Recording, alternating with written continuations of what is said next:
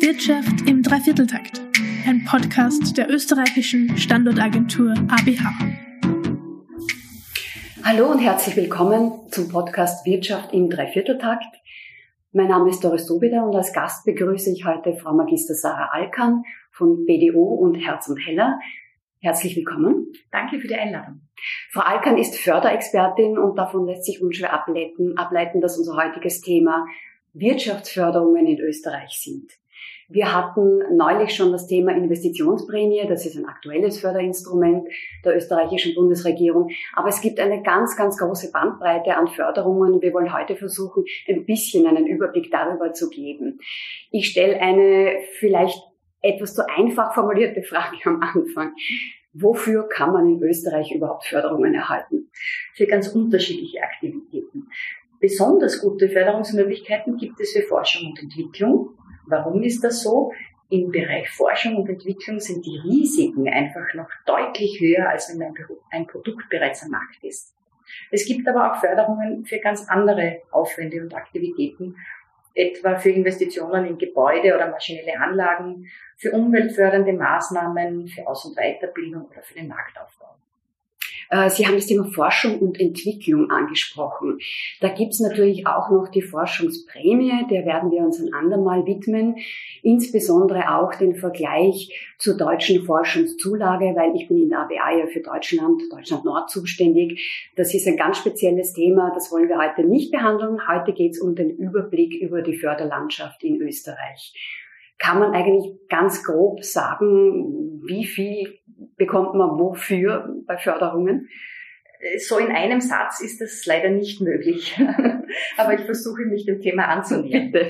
Die grundsätzliche Förderungslogik äh, ist im EU-Wettbewerbsrecht, genauer gesagt im EU-Beihilferecht geregelt. Und zusammengefasst sieht es da folgendermaßen aus. Junge und kleine Unternehmen erhalten mehr Förderungen als große bereits etablierte. Risikoreiche Projekte, wie etwa Forschungsarbeiten, werden höher gefördert als etwa eine Marktstudie. Und dann gibt es auch noch so etwas wie eine Bonifizierung in der Förderungslogik. Was meine ich damit? Wenn Sie etwas gemeinsam mit Forschungseinrichtungen entwickeln oder wenn Sie sich beispielsweise in einer wirtschaftlich weniger stark entwickelten Region niederlassen, dann kann sich dadurch eine höhere Förderung ergeben. Äh, Sie haben die unterschiedlichen Regionen angesprochen. Wie regional ist denn die österreichische Förderlandschaft organisiert oder wie ist sie generell aufgebaut? Wer sind denn da so die großen Player? Ähm, tatsächlich ist es so, dass es regional große Unterschiede gibt. Ich beginne vielleicht einmal mit den nationalen äh, österreichweit tätigen Förderungsstellen. Es gibt zwei ganz große nationale Förderungsgesellschaften für innovative Unternehmen in Österreich die Austria Wirtschaftsservice, abgekürzt AWS, als Förderbank vergibt zum überwiegenden Teil geförderte Darlehen und Kreditgarantien. Sie ist beispielsweise Anlaufstelle für die Finanzierung von Investitionen in neue Produktionsanlagen oder zum raschen Marktaufbau. Für die frühen Unternehmensphasen und für einzelne Spezialthemen, wie etwa die Kreativwirtschaft oder Vorhaben im Bereich Digitalisierung, vergibt die AWS auch Zuschüsse, also Förderungen, die man nicht zurückzahlen muss. Das heißt, es gibt also für alle Unternehmensphasen spezielle Förderungen. Zu Beginn eher die Zuschüsse von der AWS, wie Sie schon gesagt haben. AWS ist aber auch in der späteren Phase dann verantwortlich für Haftungen und Garantien. Und in dem mittleren Teil gibt's ganz viele unterschiedliche Förderungen, vor allen Dingen auch auf Projektbasis. Und dafür ist äh, in erster Linie die FFG zuständig. So ist es. Die österreichische Forschungsförderungsgesellschaft FFG als zweite große Förderungsagentur legt den Fokus auf die Unterstützung von Forschungs- und Entwicklungsprojekten. Und zwar in jeder Unternehmensphase, vom Startup bis zum Konzern. Das geförderte Spektrum bei der FFG reicht von relativ kleinen Projekten, beispielsweise zur Überprüfung der technischen Machbarkeit, bis hin zu mehrjährigen Entwicklungsvorhaben in Millionenhöhe. Und auch von Projekten mit nur einem Durchführenden bis hin zu größeren Konsortialvorhaben. Und natürlich, auch das ist ganz wichtig zu sagen, natürlich kann im Rahmen einer Förderungsstrategie äh, auch äh, mehr aus mehreren Programmen äh, und mehreren Förderstellen ein Mix erstellt werden. Das heißt, ich kann als Unternehmen natürlich auch mehrere Förderungsprogramme in Anspruch nehmen. Das klingt jetzt ziemlich komplex. Können Sie uns da ein Beispiel aus der Praxis geben? Ja, gerne. Ein klassisches Beispiel ist die Förderung einer Produktentwicklung über ein Programm der Forschungsförderungsgesellschaft FFG und die Förderung des Produktionsaufbaus und oder der Markteinführung für dasselbe neue Produkt durch die AWS. Die Förderstelle AWS bietet ja auch die sogenannte Covid-19-Investitionsprämie an, an, die Sie schon auch erwähnt haben. Genau. Ich gehe vielleicht noch ganz kurz einmal drüber, wenn es für Sie okay ja, bitte, ist. Ja, bitte. Ähm, die Investitionsprämie fördert Investitionen ins abnutzbare Anlagevermögen mit sieben Prozent der Anschaffungskosten und bestimmte Investitionen aus den Bereichen Klimaschutz, Digitalisierung oder Life Sciences erhalten sogar 14% der Anschaffungskosten. Und diese Maßnahme, darauf wollte ich hinaus, diese Covid-19-Investitionsprämie, kann mit anderen nationalen Förderungen kombiniert werden.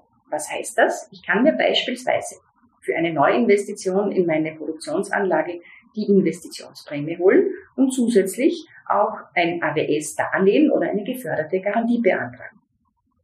Im Übrigen ist diese Covid-19-Investitionsprämie sehr einfach zu beantragen, man muss jedoch schnell sein denn Anträge müssen bis spätestens Ende Februar 2021 bei der Förderstelle Anlagen einlangen. Und daher auch mein Rat, hören Sie sich den Podcast an, falls Sie ihn noch nicht gehört haben. Die Investitionsprämie ist tatsächlich ein sehr, sehr attraktives Instrument. Die Investitionsprämie zielt, wie schon gesagt, äh, in erster Linie auch auf Life Sciences, auf Digitalisierung und auf Ökologisierung. Das ist ein Thema, das sich dieser Tage auch ähm, nicht nur in der Förderlandschaft, sondern auch in der Politik niederschlägt. Ähm, es gibt viele Initiativen der EU zu diesem Thema. Green Deal ist ein Schlagwort. Gibt es da spezielle Förderungen in Österreich auch zu diesem Thema? Ja, die gibt es. Klimaschutzförderungen werden in Österreich über die äh, Kommunalkredit Public Consulting oder kurz gesagt KPC als eigene Umweltförderungsstelle abgewickelt. Die geförderten Themen im Bereich Klimaschutz sind sehr, sehr breit gefächert und äh, darauf einzugehen würde den Rahmen hier sprengen. Aber sie reichen von Maßnahmen im Bereich Heizung und Kühlung über Mobilität und Energiesparen bis hin zur Entwicklung von Pilotanlagen für klimafreundliche Produktionsprozesse. Alle Detailinformationen zu Umweltförderungen finden sich aber sehr, sehr gut strukturiert auf der Internetseite www.umweltförderung.at. Diesen Link und viele weitere finden Sie natürlich wie immer auf unserer Infobox zu diesem Thema. Wir haben dort noch einige weiterführende Informationen zusammengetragen und natürlich eine große Linksammlung zum Thema. Äh, Nochmal zurück zu den Regionen. Äh, Österreich hat neun Bundesländer, jedes tickt ein bisschen anders für die Nicht-Österreicher macht es einen Unterschied, wo ich angesiedelt bin? Ja, es macht tatsächlich einen Unterschied, äh, wo ich angesiedelt bin, äh, denn Bundesländer ergänzen oft Förderungen der nationalen Stellen und diese Ergänzungen oder auch eigenen Programme sind sehr heterogen strukturiert. Erhält man beispielsweise eine Förderung der Forschungsförderungsgesellschaft für ein größeres Entwicklungsprojekt, so ist dies meist ein Mix aus einem nicht rückzuzahlenden Zuschuss und einem geförderten Darlehen. Die Bundesländer Niederösterreich, Oberösterreich, Salzburg, Steiermark und Tirol zahlen derzeit für Unternehmen in ihrer Region unter bestimmten Voraussetzungen zu dieser Förderung etwas zu und erhöhen damit die Finanzierungsquote für solche geförderten Projekte. Ich gebe Ihnen ein ganz konkretes Beispiel. Ein Unternehmen im Bundesland Salzburg beantragt eine, eine Forschungs- und Entwicklungsförderung für ein mehrjähriges Projekt im Umfang von, sagen wir, eine Million Euro. Die österreichische Forschungsförderungsgesellschaft gewährt auf diese Kosten einen Zuschuss in der Höhe von 28 Prozent und ein gefördertes Darlehen in der Höhe von 22 Prozent. Das ergibt in Summe 28 plus 22 eine Finanzierungsquote von 50 Prozent. Na, da kommt schon einiges zusammen. Da kommt einiges zusammen, äh, vorausgesetzt auch, es handelt sich um ein äh, noch kleines Unternehmen.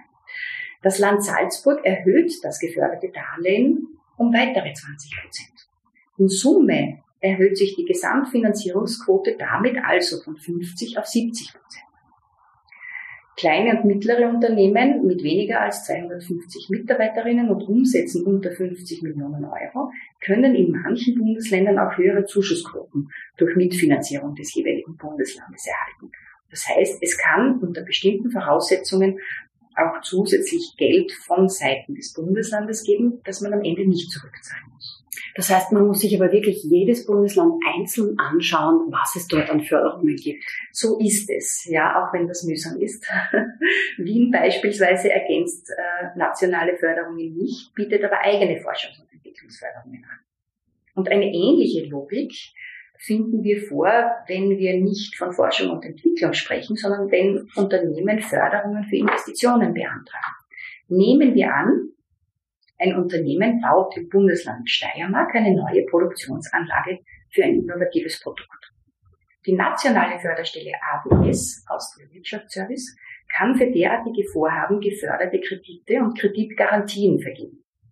Das Bundesland kann ergänzend eine Zuschussförderung vergeben, wenn ein kleines oder mittleres Unternehmen die Förderung beantragt. Ein großes Unternehmen, also ein Unternehmen mit mehr als 250 Mitarbeiterinnen und einem Umsatzvolumen von über 50 Millionen Euro, kann ebenfalls eine zusätzliche Bundeslandförderung erhalten, allerdings unter strengeren Bedingungen. Man prüft in diesem Falle noch, ob der Standort in einem sogenannten Regionalfördergebiet liegt, ob es sich um eine Greenfield-Investition handelt und ob das Unternehmen mit der Investition in ein neues Geschäftsfeld einsteigt. Und dann schließlich bieten einzelne Bundesländer auch immer wieder Förderungen zu ganz spezifischen, für die Region wichtigen Themen an. Wir sehen zum Beispiel immer wieder Förderungsausschreibungen zu Digitalisierung, zu Umweltschutz, zu Life Sciences oder ähnliches. Und gerade zu diesen temporären Calls lohnt es sich wirklich auf den Webseiten der einzelnen Institutionen nachzuschauen oder eben bei der ABA auch nachzufragen. Jederzeit gerne. Wir in der Austrian Business Agency ABA stehen natürlich immer für Ihre Fragen zur Verfügung. Alles rund um Betriebsansiedlung und eben natürlich auch Förderungen. Ihre Fragen wie immer bitte an unsere E-Mail-Adresse podcast.aba.gv.at. Wir freuen uns auf Ihre Fragen. Ähm, Nochmal zurück zu meiner Ausgangsfrage. Wenn ich ein Unternehmen, also wenn ein Unternehmen etwas plant, wie kann es herausfinden, was förderbar ist? Wie stellen Sie es am besten an? Mittlerweile bieten die einzelnen Förderstellen äh, sehr umfangreiche Informationen auf ihren Webseiten an. Dort finden Sie zum Beispiel die wichtigsten Ziele und Kriterien einer Förderung, aber auch Richtlinien, Leitfäden und ganz konkrete Projektbeispiele. Auch Sprechstunden und Webinare werden mehr und mehr angeboten. Es gibt aber natürlich Basiskriterien, die gerade wenn wir im Bereich Forschung und Entwicklung oder innovative Produkte und Produktion ähm, stehen, fast immer erfüllt sein sollten. Da ist einmal das äh, Kriterium der Innovation. Das heißt, was an Ihrer Idee oder an Ihrem Produkt ist neu und anders als eine marktverfügbare Lösung? Das klingt jetzt relativ einfach, aber auch da liegt in der Praxis wie immer der Teufel im Detail.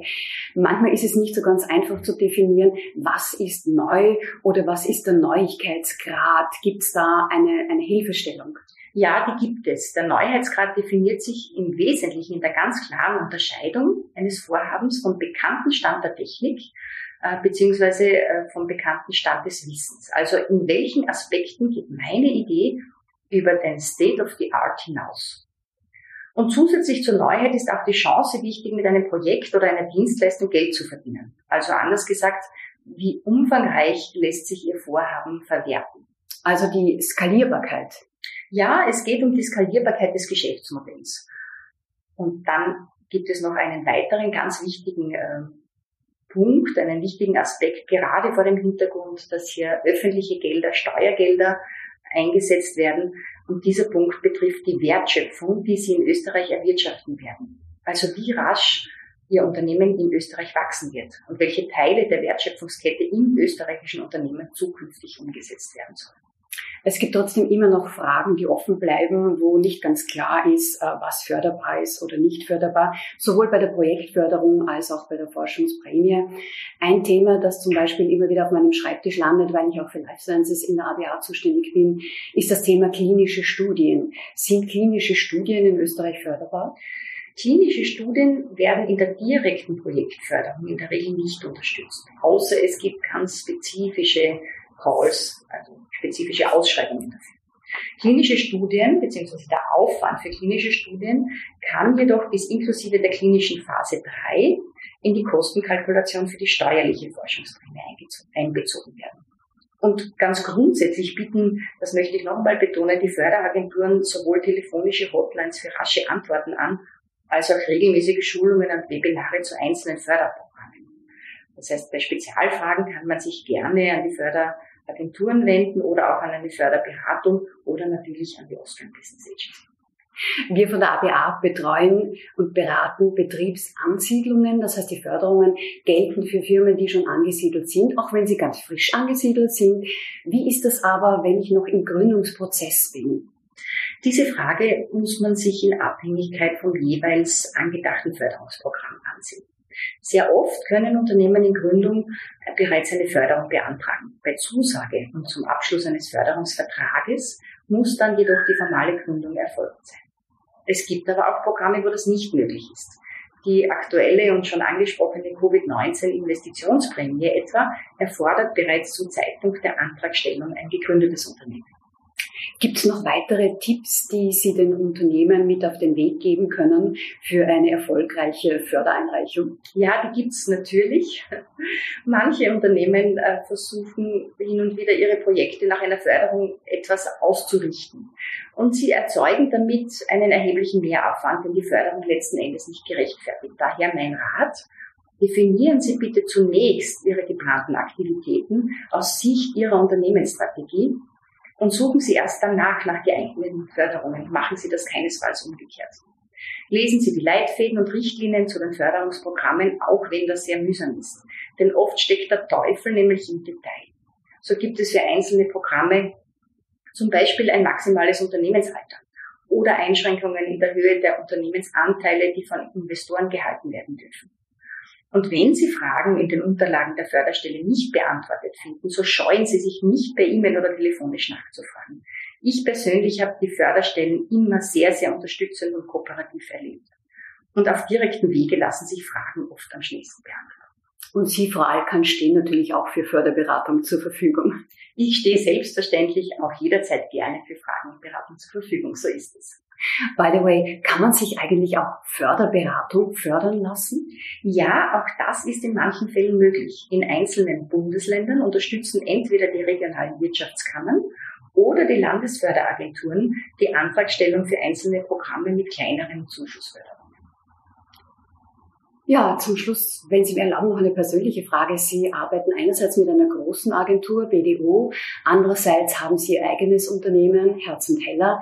Was hat Sie veranlasst, sich äh, selbstständig zu machen?